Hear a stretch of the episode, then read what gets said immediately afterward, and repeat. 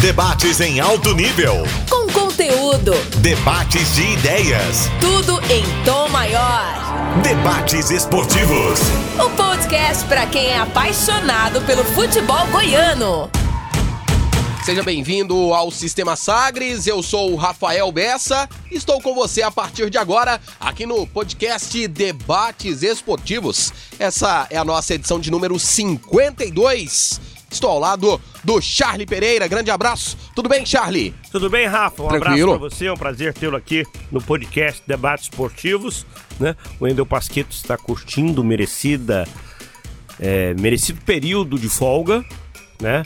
Volta semana que vem e você foi convocado e de maneira especial. Não foi ao acaso, não. Coincidentemente, o Pasqueto ficou de folga no período em que o Vila está fazendo aniversário, não tem nada a ver o Pasqueto com o Vila, né? Não é isso.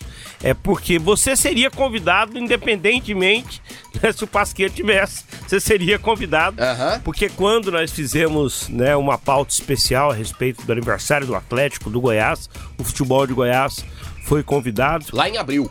E aí você esteve aqui, né, e mostrou um pouquinho da história de, de Atlético e Goiás e agora é mostrar um pouquinho da história dos 78 anos do Vila Nova, uma marca gigante para nós aqui na região Centro-Oeste, um dos grandes clubes do futebol brasileiro e que movimenta uma imensa torcida, Rafa. Então daqui a pouquinho temos também outro convidado mais que especial em pauta aqui no podcast, o Vila Nova. Sim, Charlie? Um convidado vermelho. Sim, é, a história dele está diretamente relacionada à história do Vila Nova. Ele fez muito pelo Vila Nova, o Vila Nova também fez muito por ele. E daqui a pouquinho vamos viajar ao longo dos 78 anos da trajetória do Vila Nova Futebol Clube. Tiro de meta. É hora de colocar a bola em jogo. Vila Nova! Salve o Vila Nova. Salve o Vila Nova. Orgulho da nossa região. Como não poderia ser diferente, começamos efetivamente aqui esse podcast Debates Esportivos com o hino do Vila Nova. E a primeira versão que eu, particularmente, ouvi do hino foi uma produção do Campeoníssimo, ali por volta do início dos anos 60. O Vila Nova foi tricampeão goiano, o primeiro título da era profissional do futebol goiano foi do Vila Nova em 1962. O Vila também foi o último campeão da era amadora, que foi em 1961 e logo ali é, foi publicado um LP, um disco por Antônio Porto. Antônio Pignata Porto e companhia, e nesse LP campeoníssimo já tínhamos uma versão desse hino do Vila Nova. Entrei nesse aspecto histórico para trazer um historiador.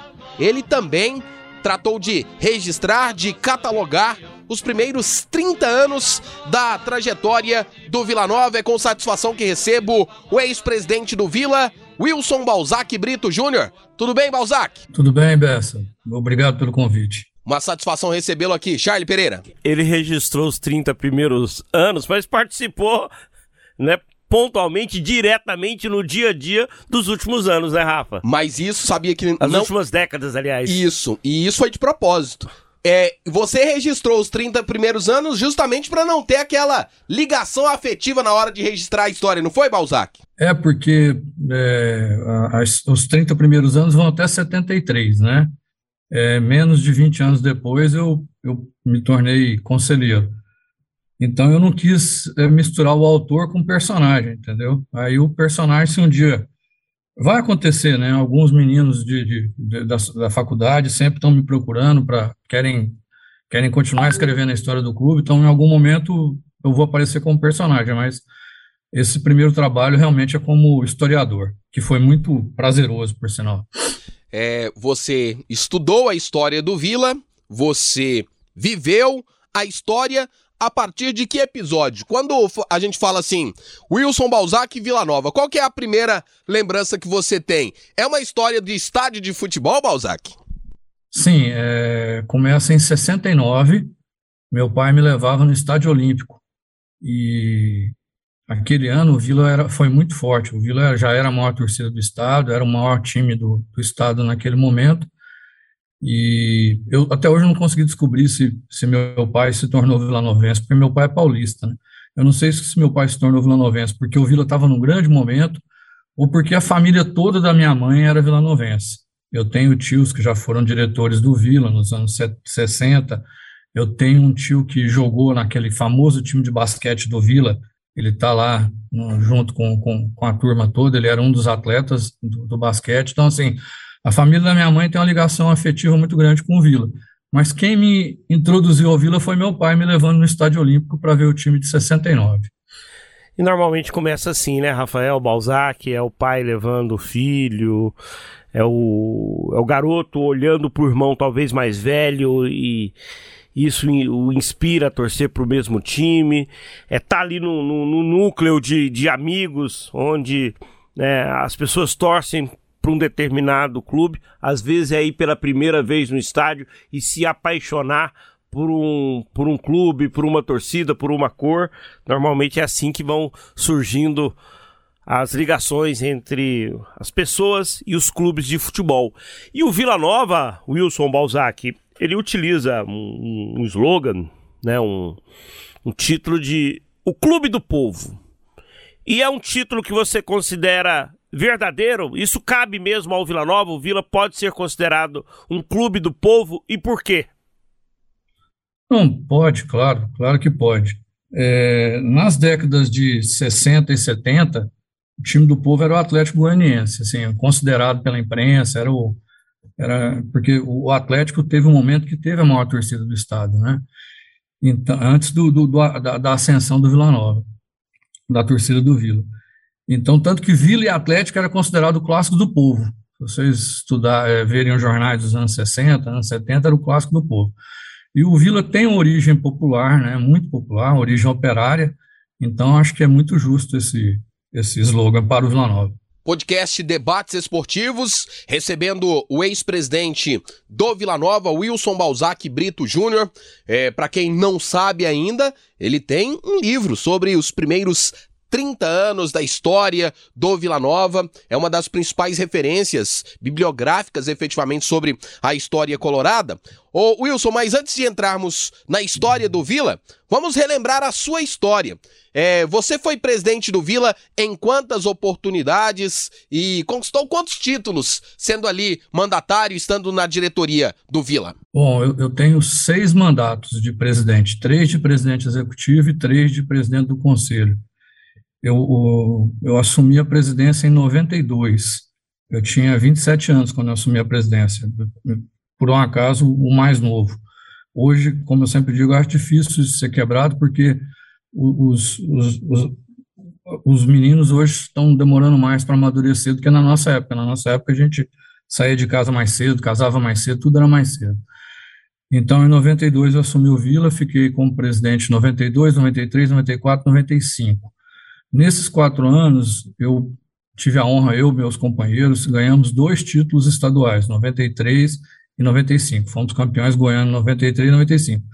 É, eu, eu gosto de valorizar esse momento, que a gente, em todos os anos, a gente chegou às finais do campeonato. Quando a gente não foi campeão, a gente foi vice, e em 92 não era final, era um quadrangular, e a gente chegou até no, no quadrangular final. Ficamos em terceiro. Aí, em 96, eu passei a ser presidente do Conselho Deliberativo. Aí, em 96, nós ganhamos o título da, da do Campeonato Brasileiro da Série C. O presidente era o Paulino Vilela, o diretor financeiro era o Andreolo, eu era presidente do conselho e eu, eu era responsável pelo futebol, tipo um diretor de futebol, apesar de que é, uma, uma, das grandes responsabilidades pelo título foi o Jair Rabelo, que era, na época, ele se a gente chamava de gerente de futebol, né? Hoje seria o executivo de futebol, se fosse hoje mas na época ele era o gerente e eu era o responsável pelo, pela área do futebol. E aí eu fui presidente do conselho 96, 97, 98, e em 99 eu fui para a federação. Em 97 nós tivemos uma grande participação também, mesmo mesma situação. Eu era presidente do conselho responsável pelo futebol. E nós fomos quarto lugar em 97, do, da Série B, que é aquele famoso clássico de manhã com o América Mineiro com o Serra Dourada lotado. Aí em 98 presidente do conselho, em 99 eu fui ser, é, eu renunciei ao conselho porque eu recebi o convite para ser diretor técnico da Federação Goiânia de Futebol. Aí eu fui eu que fiz aquele campeonato de 90, 99, né, que era um, foi o primeiro campeonato de pontos corridos depois de, de 20, 30 anos, e é o campeonato que tem o 5 a 3 tem, é, foi, nós somos muito felizes porque é, os públicos eram altíssimos, né, os dois jogos Vila e Goiás foram muito uh, cheios, com 90, no primeiro turno o Vila ganhou, no segundo turno o Goiás ganhou e acabou se tornando campeão. Em 2000 eu tive uma passagem rápida pelo Vila também, eu fui presidente executivo, mas eu, eu não, não dei conta de de ficar o mandato todo. Ainda assim, também chegamos na final do Campeonato Goiano. Na, na verdade, nós não fomos vice-campeões goianos, porque era um campeonato com dois turnos, nós chegamos, e, e, os turnos é. A gente chegou na final dos dois turnos contra o Goiás. Então, eu sempre falo, cheguei na final em todos os campeonatos goianos. Mas é, a gente estava disputando a Centro-Oeste também. Então, é, nas primeiras fases, a gente jogou muitas vezes com time reserva. Então, na somatória total de pontos, nós não fomos vice, mas chegamos na, na, na, final dos dois turnos, em 2000. E agora voltei a ser presidente do conselho em 2016 e 2017, né?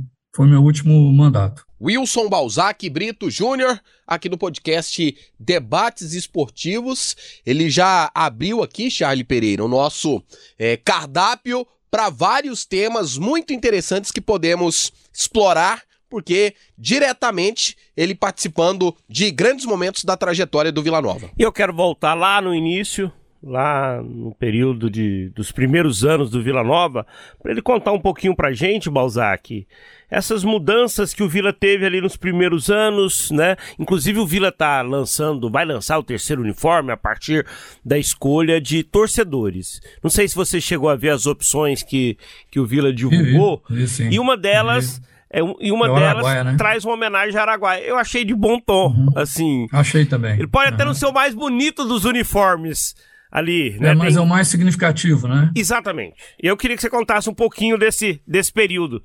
Bom, assim, eu vou tentar resumir, porque, lógico, a história é longa, né? O, o, o Vila, quando Goiânia foi formada, a preocupação inicial de, de casa, residência, era o centro da cidade, né?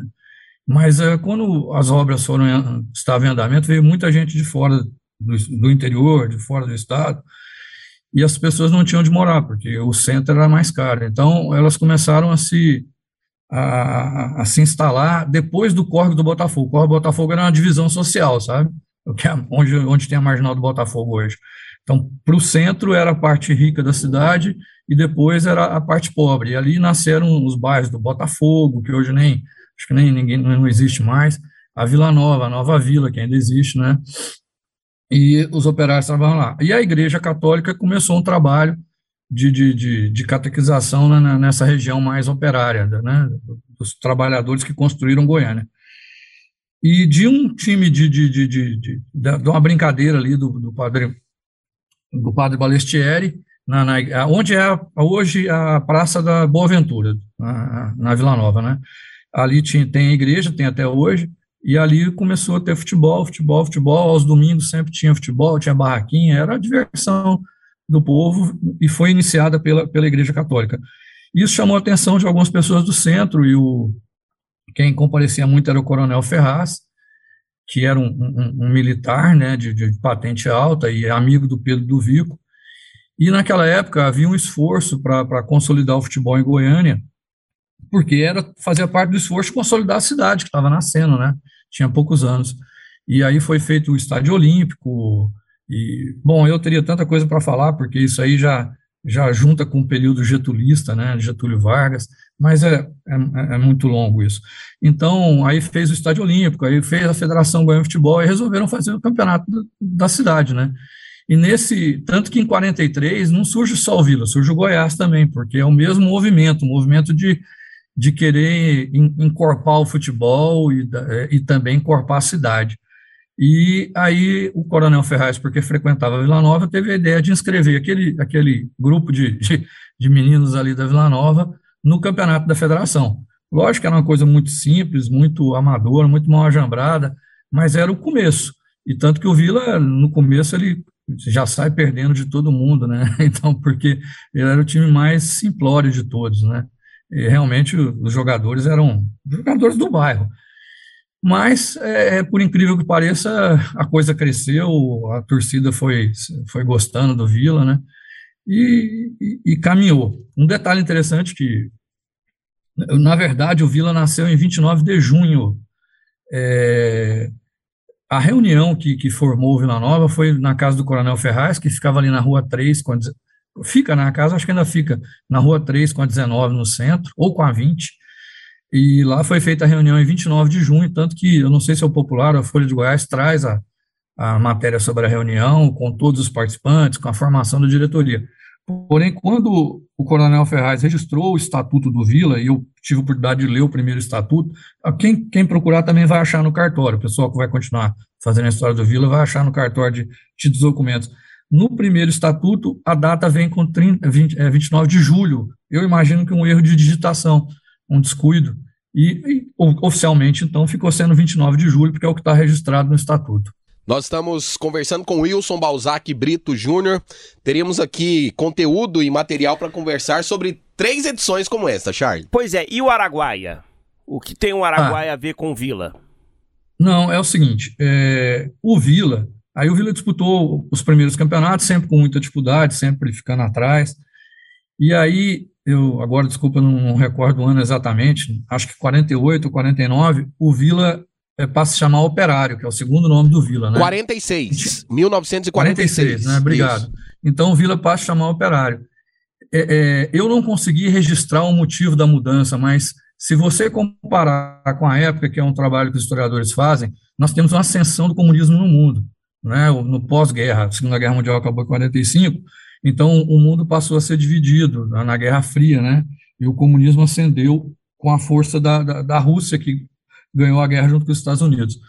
Então, eu, eu desconfio que seja isso. E o Vila tem uma ligação ali até os anos 70, até os anos 70, com a esquerda. Os dirigentes do Vila têm uma ligação com a esquerda, inclusive minha família.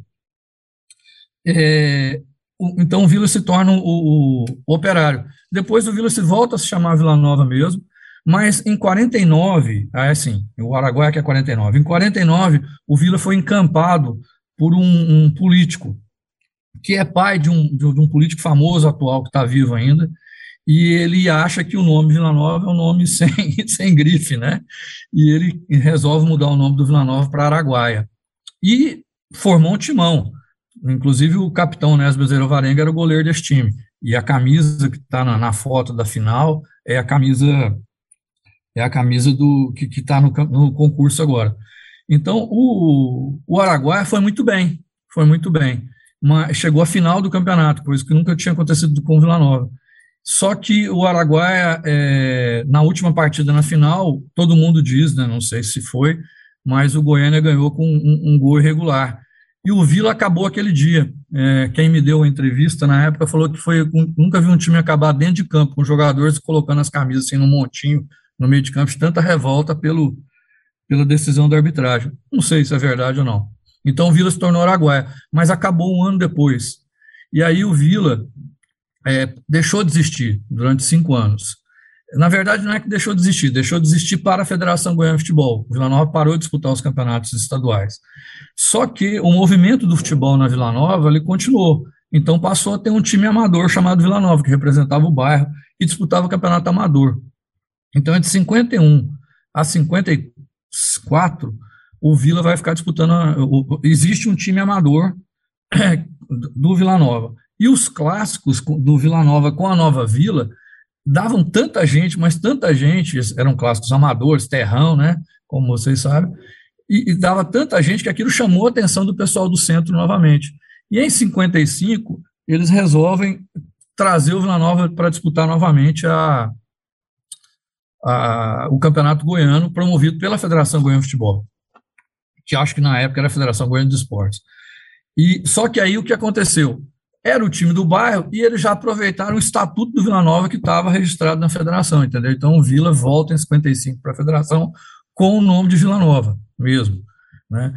Veja que nessa época, e isso faz muito, muito sentido na minha monografia, esses primeiros anos o Vila, então, com tanta dificuldade, o Vila não tinha um nome definitivo, não tinha cores definitivas. Vila Nova jogou com várias cores, era o uniforme que tinha, o uniforme que tivesse à disposição, né?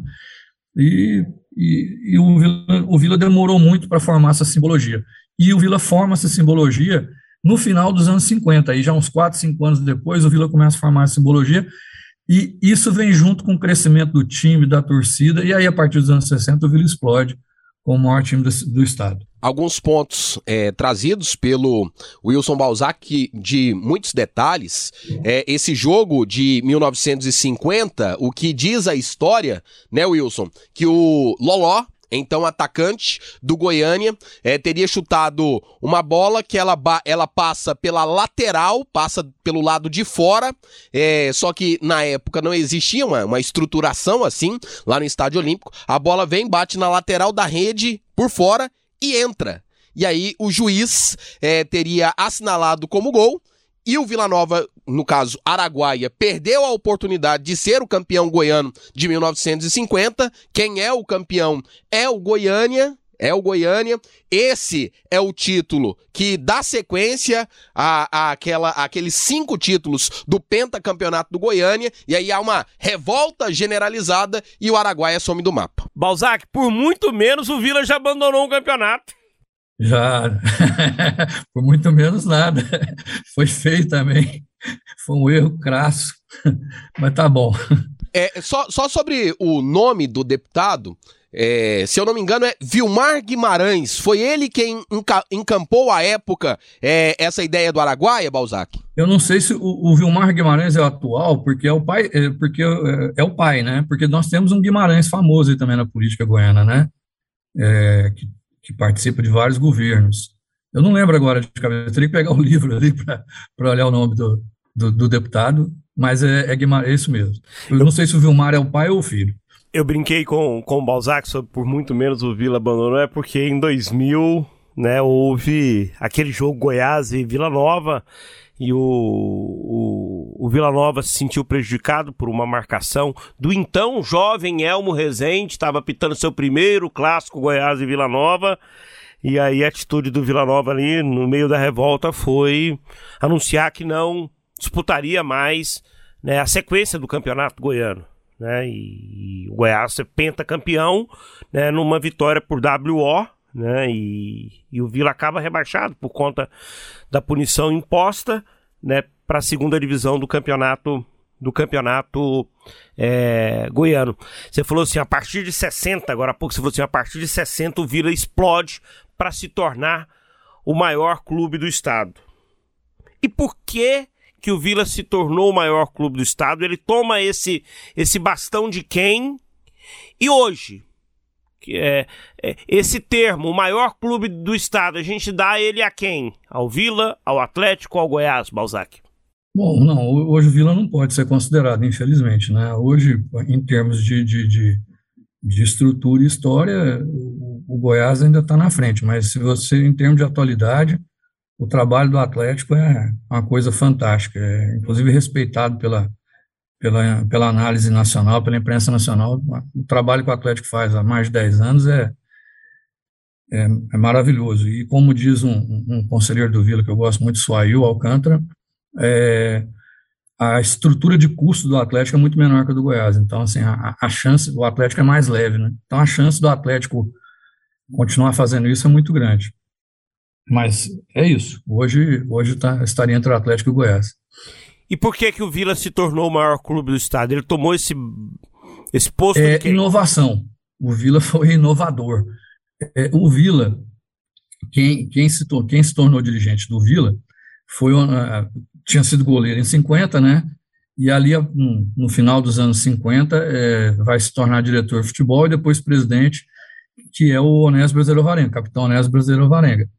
E, então, o Onésio teve um impacto muito grande na história do Vila. Alguns presidentes têm um impacto muito grande na história do Vila, né? O Onésio é talvez o maior, porque o Onésio é a pessoa que, teve, tendo vindo de Minas, ele era mineiro, ele já conhecia o futebol profissional. Então, ele começou a, a colocar o Vila no profissionalismo.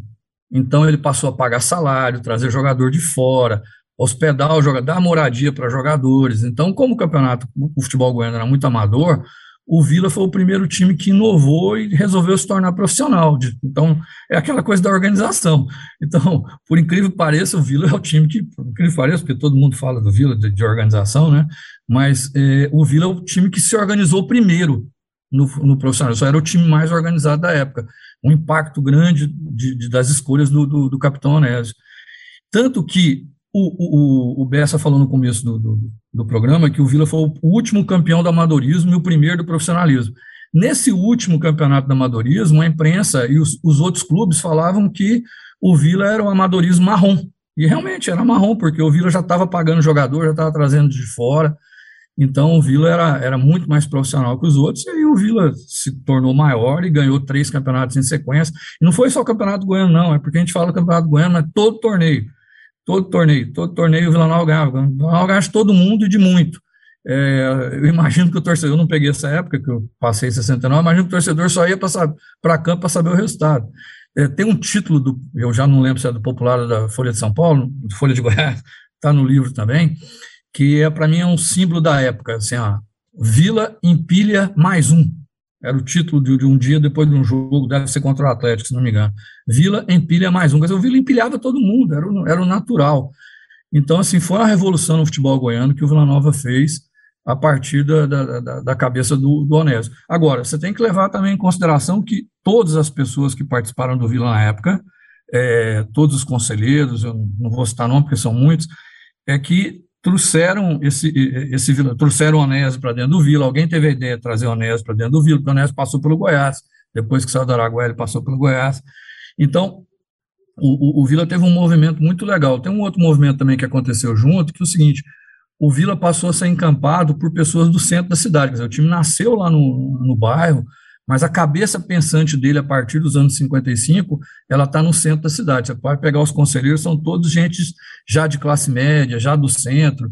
Então, essa, essa química de, de, de, de inovação e organização fez do Vila se tornar o maior clube do Estado é, a partir dos anos 60. E você, nós estamos aí nessa, nessa, nesse intervalo de tempo ali de 1950, que é quando surge o boom do Araguaia, o Vila não participa de competições da federação até 55. Em, em 1955 houve ali uma mobilização, muitos times, muitos times participaram do campeonato então citadino de Goiânia de 1955. Chegamos a 1961, termina o futebol amador no estado de Goiás, começa o futebol profissional a partir de 62, o Vila reina ali durante a década de 60, Balzac. E aí eu já quero chegar no ano ali de 1973, na sua monografia, no seu livro, você aborda muito bem é, esse período. E 1973 é um ano emblemático também ali para a trajetória do Vila Nova, Balzac. Sim, porque, como eu te disse, a partir dos anos 60 o Vila se tornou o maior time do estado, a maior torcida. Em 69, a decisão do, do, do Vila Nova contra o craque no, no Estádio Olímpico leva mais de 20 mil pessoas. Veja, 20 mil pessoas em 1969 nós temos dificuldade para levar 20 mil pessoas hoje em dia nos estádios, né, antes da pandemia. Então, assim, é, é, o Vila se tornou uma máquina mesmo, na, nos anos 60. E o, o Vila inicia os anos 70 também muito forte ali, é, cabeça a cabeça com o Atlético, e a partir do início dos anos 70, o Goiás começa a, também a crescer, tanto que o Goiás ganha os campeonatos 71 e 72 já de um trabalho do Ailê Pinheiro a partir de 67, dando sequência com o, o meu Chior aí no início dos anos 70. Então, o, o ano 73 é emblemático porque o ano 73 é um ano maravilhoso para o Vila Nova, mas ao mesmo tempo marca o momento de inversão, onde o Goiás inicia para se tornar o maior clube do estado e o Vila fica para trás. Então, 73 é muito importante. E, e, e é, é, como uma novela, né? Porque a novela toda é só de alegria, o ano é só de alegria, mas o, o resultado geral é, é, é ruim para o clube.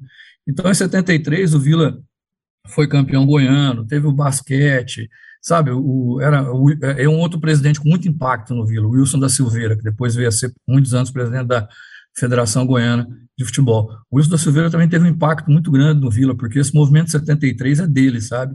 É, é basicamente dele, assim, ele, ele estava à frente e foi um ano maravilhoso.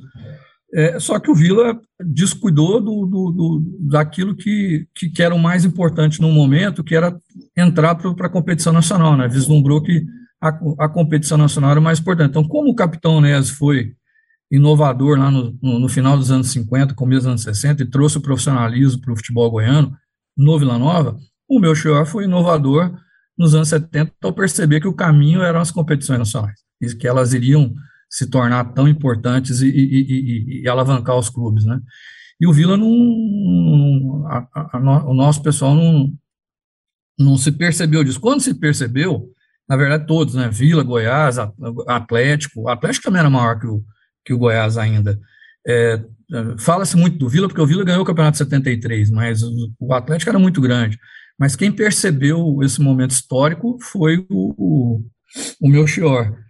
E o Melchior aproveitou muito bem da, da, da, das conexões políticas dele, né, pelo lado direito, porque na época nós vimos a ditadura militar, o Melchior se aproveitou muito bem e conseguiu chegar à CBF. Então o pessoal fala muito do. O Vila ganhou o campeonato de 73, mas o Goiás é que foi para o campeonato nacional. Isso aí é uma lenda que foi criada, e eu já desmenti isso no livro. Lógico que é triste para os vilanovenses, porque às vezes você prefere uma, uma lenda gostosa do que uma realidade dura, né? E na verdade, antes de começar o Campeonato Goiano, o Goiás já tinha sido oficializado como convidado, foi convidado. Um time foi convidado. E não houve um torneio para disputar, coisa e tal, foi realmente bem de política mesmo, bem de bastidor. E quando, tanto que antes de começar o Campeonato o Goiás tinha sido convidado, e o campeonato acaba na quinta-feira, e no domingo o Goiás estreia no brasileiro. Quer dizer que você não, teria tempo de, de esperar para quem fosse o campeão goiano, ou até seria justo se, se esperasse, mas não foi o que aconteceu. E o Vila foi o campeão goiano em 73, e é um jogo que entra para a história. Quer dizer, o 5 a 3 é um jogo muito emblemático, né, para quem é da geração 90, 2000, mas os, o, o, o título de 73 é mais emblemático ainda para quem é quem viveu o Vila dos anos 60, 70 e 80. O título de 73 é, é homérico, né?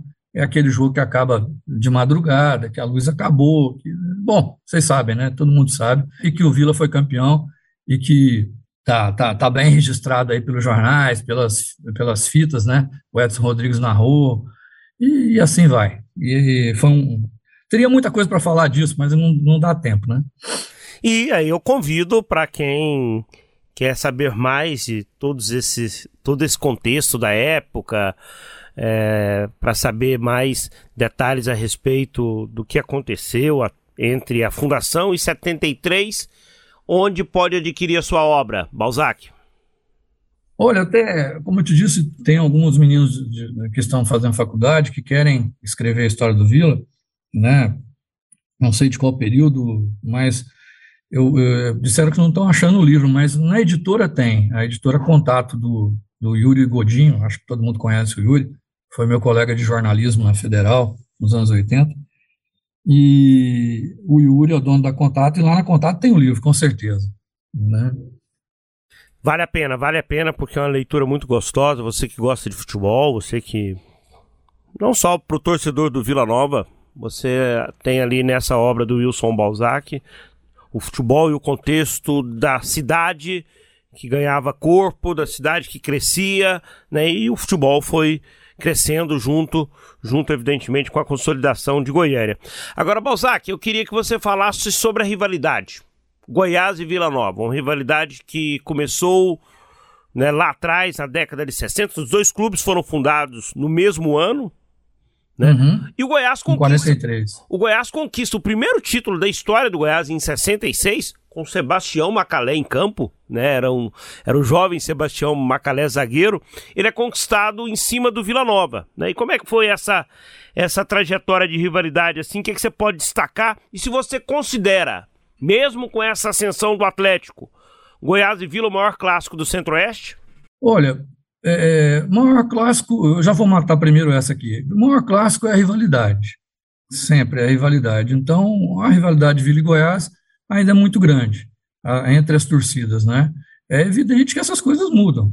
elas, elas mudam, elas se diluem ao longo do tempo, né? O Goiânia já foi o maior time do estado, depois o Atlético, depois o Vila, depois o Goiás, agora talvez o, o, a era do Goiás pode estar encerrando, né? Esse ciclo do Goiás pode estar encerrando agora a favor do Atlético. Então essas coisas mudam, mas eu considero é, é, é a rivalidade é, ela, ela é mais pegada, né? E a pegada entre Vila e Goiás ainda é maior. Mas isso não, para mim, assim, como historiador, não tem muita importância, sabe, Charles? Porque o que é hoje, amanhã pode ser totalmente diferente. Então, eu não adianta a gente ficar nessa briga boba, sabe? Ah, qual é o maior clássico, qual é o jogo mais importante, qual é o maior rival. Isso tudo varia tanto durante o ano. A única certeza é que tudo muda. Não sabemos para que lado, mas vai mudar. E a outra pergunta era sobre a rivalidade Vila e Goiás, né? A Sim. rivalidade Vila e Goiás, ela, ela realmente ela é ali do final dos anos 60, porque o Goiás, o Vila e Goiás eram times que nasceram, foram times que nasceram na mesma época, mas nunca foram grandes rivais. Não havia rivalidade entre os dois, porque eram dois times menores, os, os, os grandões, a rivalidade, olha só, a rivalidade era Goiânia e Atlético. Essa era a grande rivalidade até nos anos 60. A partir dos anos 60, Vila e Atlético, era o clássico do povo, era o clássico que levava mais gente nos estádios. É, eu vi Vila e Atlético com, com o Olímpico abarrotado, assim, abarrotado mesmo, em 74. Eu lembro disso até hoje, esse jogo. Eu tinha 10 anos de idade e, e e lembrei desse jogo de 74, Vila e Atlético. Mas então, é, é, a rivalidade do Vila e do Goiás vai surgir no final dos anos 60, porque o Vila já era o maior e o Goiás passa a crescer a partir do trabalho do, do, do Ailey, né? O, o, Goiás começa a crescer, ganha título, começa a incomodar, e aí começa a rivalidade. Mas a rivalidade mesmo, ela passa por um outro jogo, que é em 1971, o Vila, o presidente era o João Carneiro, que é outro grande dirigente da história, veio com impacto fenomenal na história do Vila Nova. Eu já falei três aqui, o Onésio, Wilson Silveira, João Carneiro. Tem um impacto fundamental na história do Vila Nova, porque ele é o diretor de futebol de 69. É, o presidente é o, é o Gazinho, mas o, o, isso acontece muitas vezes. Às vezes o, o, diretor é mais, é, mais, é mais impactante que o presidente, acontece. Então, em 69, o João era o diretor de futebol, naquele título de 69. Aí, em 70, e um era o presidente. Ele montou um timaço, era o melhor time, era uma seleção goiana. ele conta, né, que o jogo estava acabando, era, era a final do segundo turno, o Vila tinha ganho o primeiro e estava ganhando o segundo turno, e estava empatando, e ele já saiu do, do lugar dele e foi já começar a descer as escadas lá internas do Olímpico, vocês conhecem o Olímpico, para ir para o gramado para receber o troféu. Aí no último minuto, nos últimos minutos, o Goiás faz o gol, ganha o segundo turno e na final o Goiás é campeão. Então, esse título de 71, que é muito importante para o Goiás, é também um ponto de rivalidade importante. Mas a, eu considero a certidão de nascimento da rivalidade o título de 73, porque o Vila e o Goiás fizeram um, um espetáculo, né? 73, imagina se tivesse televisão, meu Deus, eu gostaria muito de ter visto esse jogo. Eu não vi, eu sei a história toda, mas eu não, não estava lá. Mas todo mundo que estava guarda como, como uma grande recordação. É um jogo que acabou de madrugada, que o Vila é campeão com dois jogadores a menos, segurou o Goiás o jogo inteiro e conseguiu levar para os pênaltis e foi campeão nos pênaltis. E a festa que foi em Goiânia foi uma loucura, era a maior torcida, ganhou o título.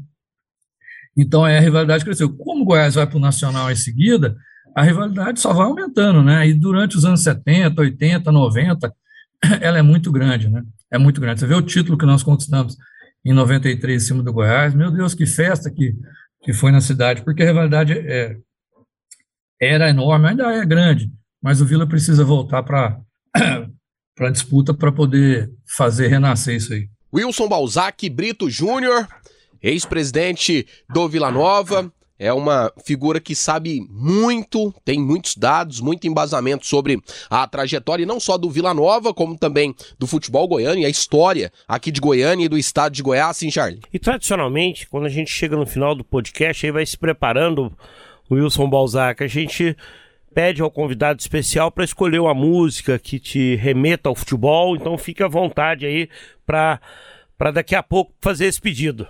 Então já vai pensando aí. Surpresa. Já vai pensando tá aí. É... Vou tentar pensar aqui, não sei se vou dar conta, mas vou tentar. Balzac, você falou de 73, hum. e aí, quatro anos depois, o Vila inicia uma sequência que é uma de suas grandes conquistas ao longo da história, que é de 77 a 80, o tetracampeonato goiano. Até então, tínhamos uma sequência aqui no futebol goiano que era a do Goiânia, mas na época amadora, ali no início dos anos 50. Que eu acho para mim que é desnecessário essa situação. O Goiânia para mim foi pentacampeão. O Goiânia é um pentacampeão. Como o Uruguai em 1930, numa época de futebol amador, foi campeão do mundo. Sim, mas existem algumas situações, Charlie, que não permitiram que o Goiânia, por exemplo, ali em 1954, quando ele conquista mais, mais um, um troféu, quando ele conquista ali, digamos, o Campeonato Citadino de 54, não tinha como o Goiânia se autoproclamar pentacampeão. Porque o campeonato de 51, por exemplo, ainda estava enrolado no tribunal. Campeonato de 51, que foi ganhado pelo Goiás e depois houve ali uma dupla interpretação do regulamento, se era melhor de três jogos ou melhor de três pontos, e isso só se desenrolou em 1960. Então não tinha como, naquele momento ali, 1954, o Goiânia se autodeclarar pentacampeão. Então, existia essa lacuna com relação ao futebol então, goiano. Mas passado o julgamento, hoje Podemos considerar o Goiânia pentacampeão? Podemos sim, podemos sim. Só que aí vem o tal do entrave da chamada Era Amadora, que dura até 1961. Vou continuar sobre a questão da sequência do Vila Nova, de 77 a 80, o tetracampeonato, e aí até então, é, o maior é, campeão, o, o, maior detentor de títulos da era profissional, Vila Nova, de 77, 78, 79, 80, é, com Roberto Oliveira, com Luiz Dário, com Zé Luiz e Companhia Limitada, Roberto Bombinha.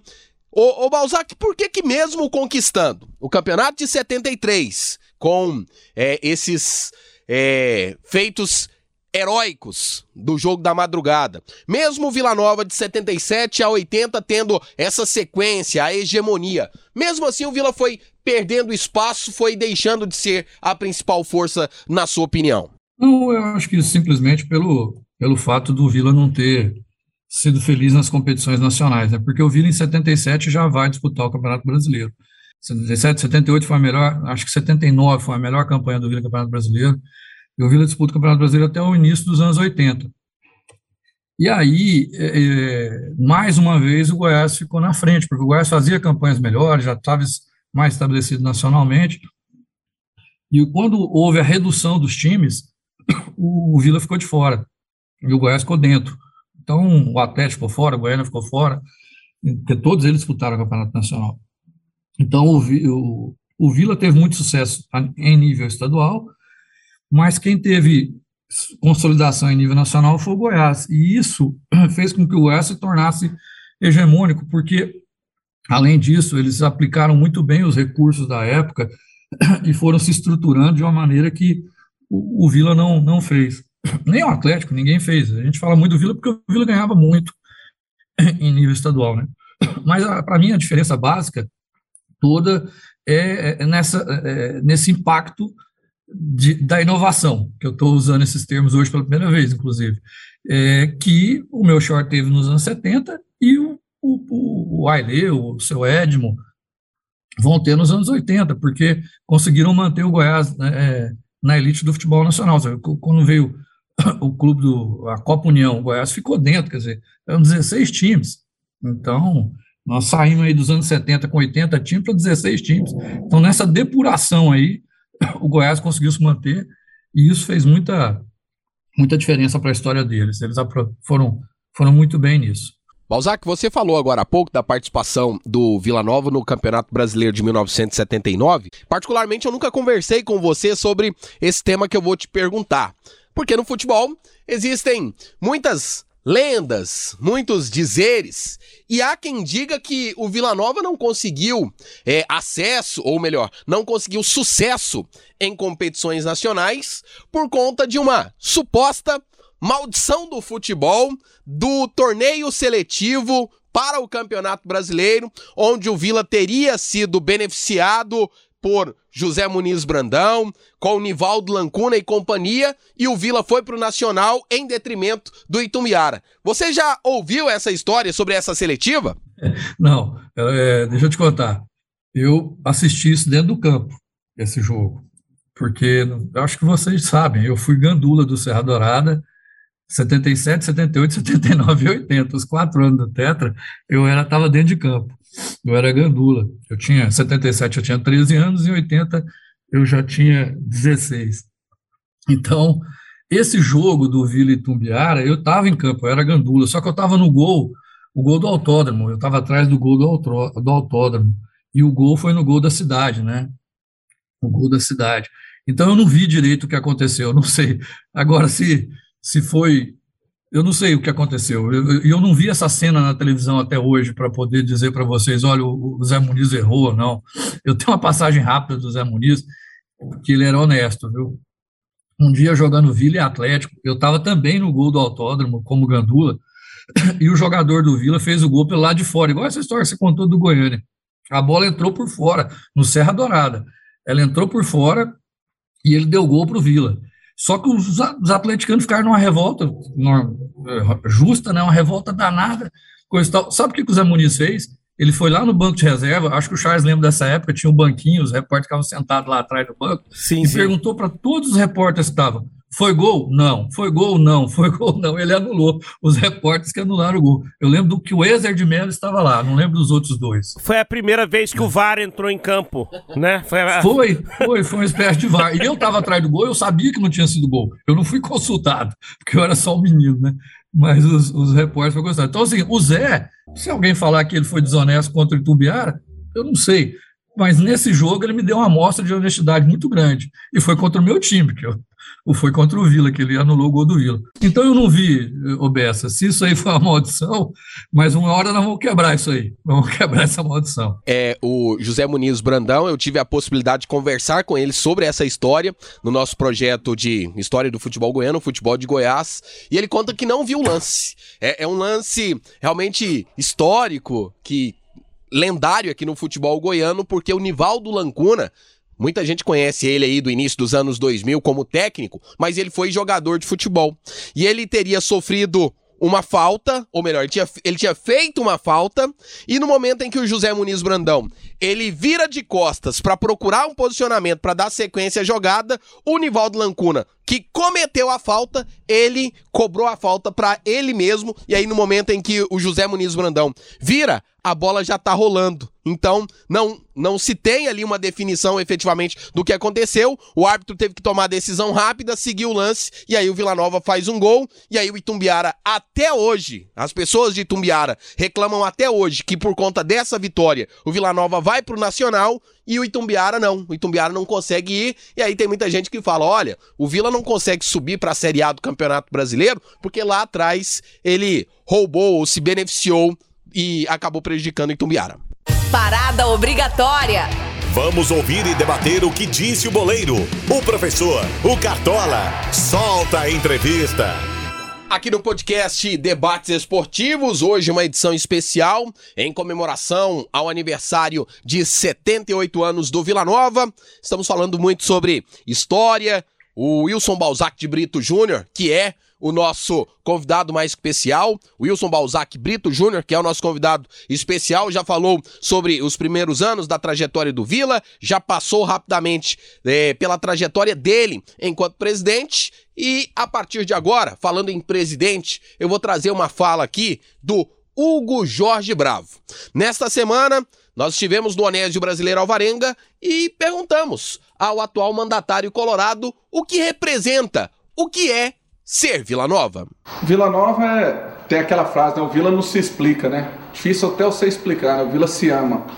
Negócio que não tem, não tem nem lógica, né, Tim? Você que jogou aqui sabe muito bem do que eu tô falando, que é, é tudo diferente, né? Ser Vila Novense é, é amar, é algo que, que não se explica, né? Então, é um sentimento de, vamos dizer assim, de sofrimento, de dificuldade, mas onde as, as conquistas vêm, elas vêm com a carga de emoção tão grande que elas te fazem é, gostar cada vez mais. Então, ser vilanovense é isso. É, amar o que se não se explica. Então é, O cara nasce com isso aqui, não tem nada que justifique, ele nasce. Então, por isso que eu falo, o Vila Novense ele tá no DNA. Outros clubes até o cara faz dele um torcedor, o cara simpatiza, né? É o que eu falo que simpatizante também não é torcedor, vai ali, compra a camisa, é, o, é, é, a modinha, vai lá, vai pro estádio, gosta de futebol, acompanha. Mas o Vila Novense, ele, ele nasce Vila Novense. E de um atual presidente para um ex. Ô Balzac, o que é ser Vila Nova para você? Olha, eu diria para você o seguinte: eu tenho o Vila Nova como uma coisa muito especial para mim, porque, como eu te disse, foi meu pai que me levou no estádio em 69. Meu pai morreu muito novo, em 74 meu pai morreu. Eu tinha, eu tinha 10 anos, ele tinha 35. Então, o Vila se tornou o grande elo entre eu e meu pai. Uh, você entende isso? Fico um, um, grande legado que meu pai deixou. Eu convivi muito pouco com ele. Lógico, eu tenho um amor profundo, carinho profundo, mas é, poucas lembranças, né?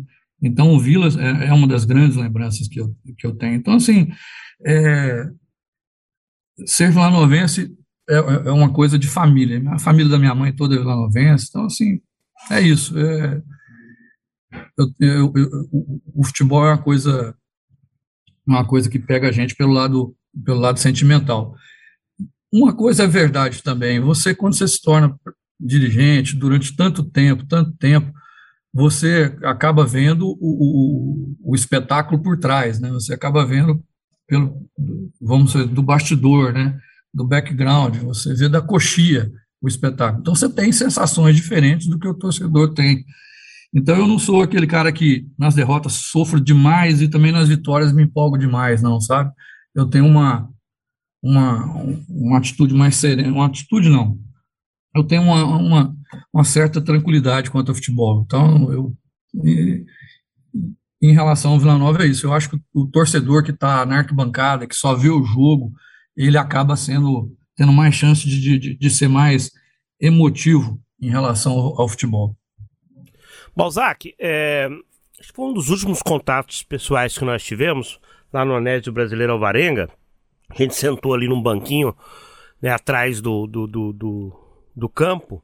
E aí eu perguntei para você, você já estava se desligando do Vila Nova, eu perguntei para você assim sobre o que, que eles que, que se olhava para o futuro do Vila Nova, né? O Hugo já se desenhava como o candidato, o Hugo Jorge Bravo como candidato à presidência, acabou sendo candidato, foi eleito, aclamado, né? Tá aí caminhando já para um ano e meio é, já, já é um ano e meio de, de mandato. De longe, você não está no, no, dia a dia, mas como é que você vê a administração do Hugo de, de, de, de longe? Porque eu me lembro das suas palavras. Eu, eu gostei, eu sempre gostei muito de ouvir o Balzac em relação ao Vila Nova, porque ele conhece muito bem as entranhas do clube, os conselheiros, os movimentos, a história do clube, como ele desenhou aqui. e você me disse assim, Charles, eu vejo que é o momento do Hugo. É o momento dessa ala jovem que tanto lutou para estar tá no poder, para estar tá assumindo o Vila Nova. É o momento deles. E como é que você está vendo esse momento? Não, eu, eu, eu, gosto do trabalho que está sendo feito, gosto mesmo, de verdade. É, independente do Vila ter subido para a Série C ou não, que é um grande feito, tá? Não só subiu como foi, foi campeão. Eu fiz questão de parabenizar o Hugo e o, e o vice, o Leandro, que é uma pessoa que eu gosto muito. E acho, acho o trabalho do Vila muito bom, muito bom. Eu, a gente não tem, assim, acesso a tudo, a detalhes, né? Então, como eu estou de longe, mas do que eu vejo, do que eu vejo, muito bom. É evidente tem que fazer um esforço hércules para permanecer na Série B, mas eu vejo como bom. E você não está me perguntando, mas eu quero, eu, só para você entender como eu penso seria muito bom para o Vila se o Hugo pudesse ser reeleito, se ele, se ele, pudesse continuar. Ele certamente, se ele quiser, ele será reeleito. Não, assim, como eu realmente conheço os, os bastidores do Vila, não vejo, não vejo é, nenhum movimento em outro sentido. Agora, se a pessoa dele puder ficar, seria muito bom, porque é, eu te falo, não é qualquer pessoa que tem a liderança que ele tem dentro do conselho, dentro da torcida, junto à imprensa. Então, às vezes, vai vir um companheiro dele com a mesma qualidade de administrador, ou, de, ou, ou, às vezes até entendendo mais de futebol, não sei, mas a liderança que ele tem, ela ajuda muito a promover a paz no Vila Nova. Então, assim, se puder ele ficar mais dois anos, se ele puder, porque é muito difícil para a pessoa ficar tanto tempo, atrapalha muito a vida pessoal, se ele puder ficar, seria muito bom. Chutão dos comentaristas. Depois desse show de história, de análise e, sobretudo, de Vila Nova, Vila Novidade aqui com você, acompanhando o podcast Debates Esportivos. Vamos fazer um, um salto e voltar aqui para efetivamente para a atualidade. Balzac, você está acompanhando o Campeonato Brasileiro? Tô, tô, tô. Mas, ó, mais, mais o da B do que o da A, né? Sempre mais o da B. Quer dizer, sempre não, espero em breve acompanhar mais o da A do que o da B.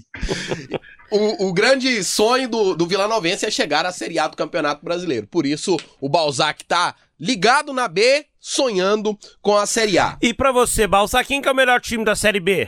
Ixi, rapaz, o Guarani é um timaço. Tem um- o Regis, o Davó, o Bruno Sávio. Meu Deus, o Guarani é um time muito bom. O Náutico tá, tá muito bem. Você vê o Náutico, eh, ano passado quase foi rebaixado. É a questão da manutenção do time, mexer pouco no time, né? Ele tem aquele menino pela direita, acho que é Vinícius, né? Joga muito. Eles perderam o Chiesa agora e perderam o Eric, né? Mas o, o Náutico, o Náutico, essa pontuação do Náutico aí já é difícil tirar depois, viu? É difícil tirar depois.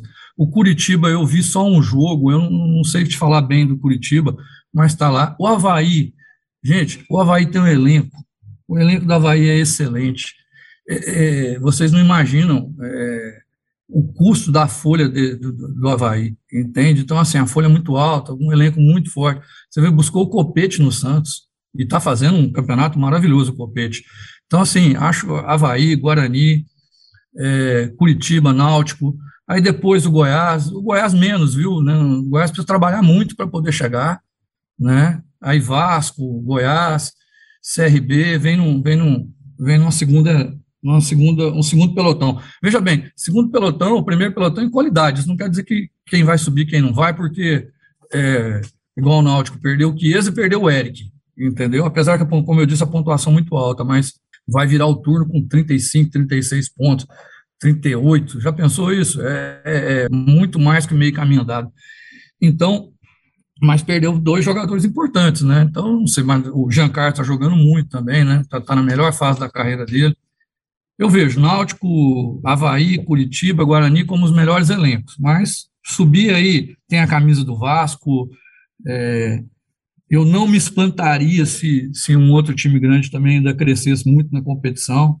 É uma competição que está difícil para você cravar quem vai subir. Da Série B para a Série A. Chutão dos comentaristas, chutão do nosso convidado também, né, Charlie? Exatamente, Balzac vai ver se é bom de palpite. Semana passada eu ganhei, acertei três. Não é fácil acertar, não. Placar do jogo não, não é fácil. Eu acertei três, o Tim acertou um e o Pasqueto zerou a prova. 14 rodada, Campeonato Brasileiro da Série A, São Paulo e Palmeiras. Começa com você, Balzac. 1x0 para o Palmeiras. Charlie, Vou também de 1 a 0 Palmeiras. pra mim, 1 a 1 Internacional e Cuiabá. Balzac. 3x0 para o Inter. Pra você, Charlie, 2 a 0 Inter. 2 a 0 Eu votei aqui 1 a 0 Internacional no Cuiabá. Red Bull Bragantino e Grêmio. Balzac. 1x0 para o Red Bull. Charlie. 2 a 0 Red Bull. É, para mim, o, Red, o Grêmio vence o Red Bull Bragantino. Acredito numa vitória por 3 a 1 inclusive. É, Corinthians e Flamengo. Balzac. Flamengo 2, 2x0. 2 a 0 para o Flamengo. Charlie Pereira.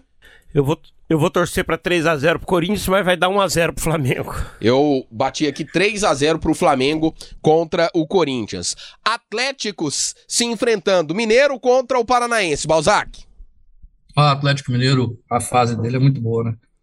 2x0 para o Atlético Mineiro. Charlie. 1 a 0 pro Galo. Eu acredito numa vitória por 3 a 1 do Atlético Mineiro sobre o Atlético Paranaense.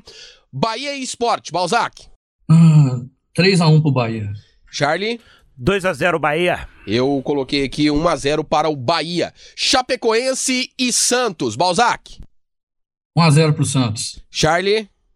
Pra mim, um 0 a 0 0 a 0 Eu coloquei 2 a 0 pro Santos sobre a Chapecoense. Jogo aqui é carne de pescoço. Ceará, Fortaleza. Balzac. Fortaleza 2x1. Charlie Pereira. 1 a 1 Eu coloquei aqui um- uma vitória por 1 a 0 do Fortaleza sobre o Ceará. Por fim, o atual representante, único representante do futebol goiano na primeira divisão, Atlético e América Mineiro. Balzac. É, o jogo é em Goiânia, né? Acioli. Macioli. 2 a 0 pro Atlético Goianiense. Charlie. 1x0 pro Dragão. Eu coloquei 2 a 1 vitória do América Mineiro. Charlie. Balzac, muito obrigado por dizer sim pro nosso convite. Foi mais uma aula para nós, para quem nos acompanhou aqui nesse podcast número 52, né? Você sempre é um bom papo, você é uma pessoa muito esclarecida, inteligente, que conhece muito bem o que é o Vila no passado, o que é o Vila no presente. E obrigado, obrigado por dizer sim aqui para Sagres. Eu, eu que agradeço, eu adoro conversar com vocês, você sabe disso. Adoro falar sobre futebol, sobre, sobre o Vila. E falar com você e com o Bessa é um prazer que espero repetir muitas vezes. E eu já tô passando aqui ao vivo, tô passando aqui no ar a solicitação para o Charlie para que a gente possa trazer novamente o Balzac, trazer novamente o Balzac para a gente falar e aí da década de 90.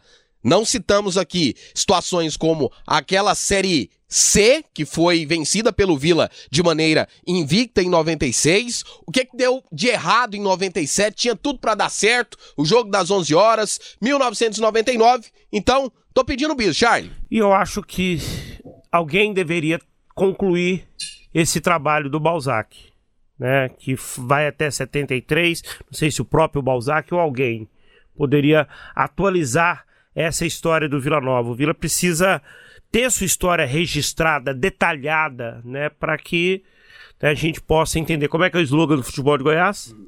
É conhecendo o passado para entender o futuro. Exatamente. Balzac, qual que é a sua música para fechar aqui o podcast? Olha, eu só veio uma na minha cabeça, é, por causa das Olimpíadas, né? Festa na Favela. Até porque a origem do Vila Nova é, é muito humilde também, né? Então, Festa na Favela é minha música para hoje sensacional, até porque foi a trilha da Rebeca Andrade na apresentação de ginástica dela e com esse tema ela conseguiu a medalha de prata nos Jogos Olímpicos Tóquio 2020.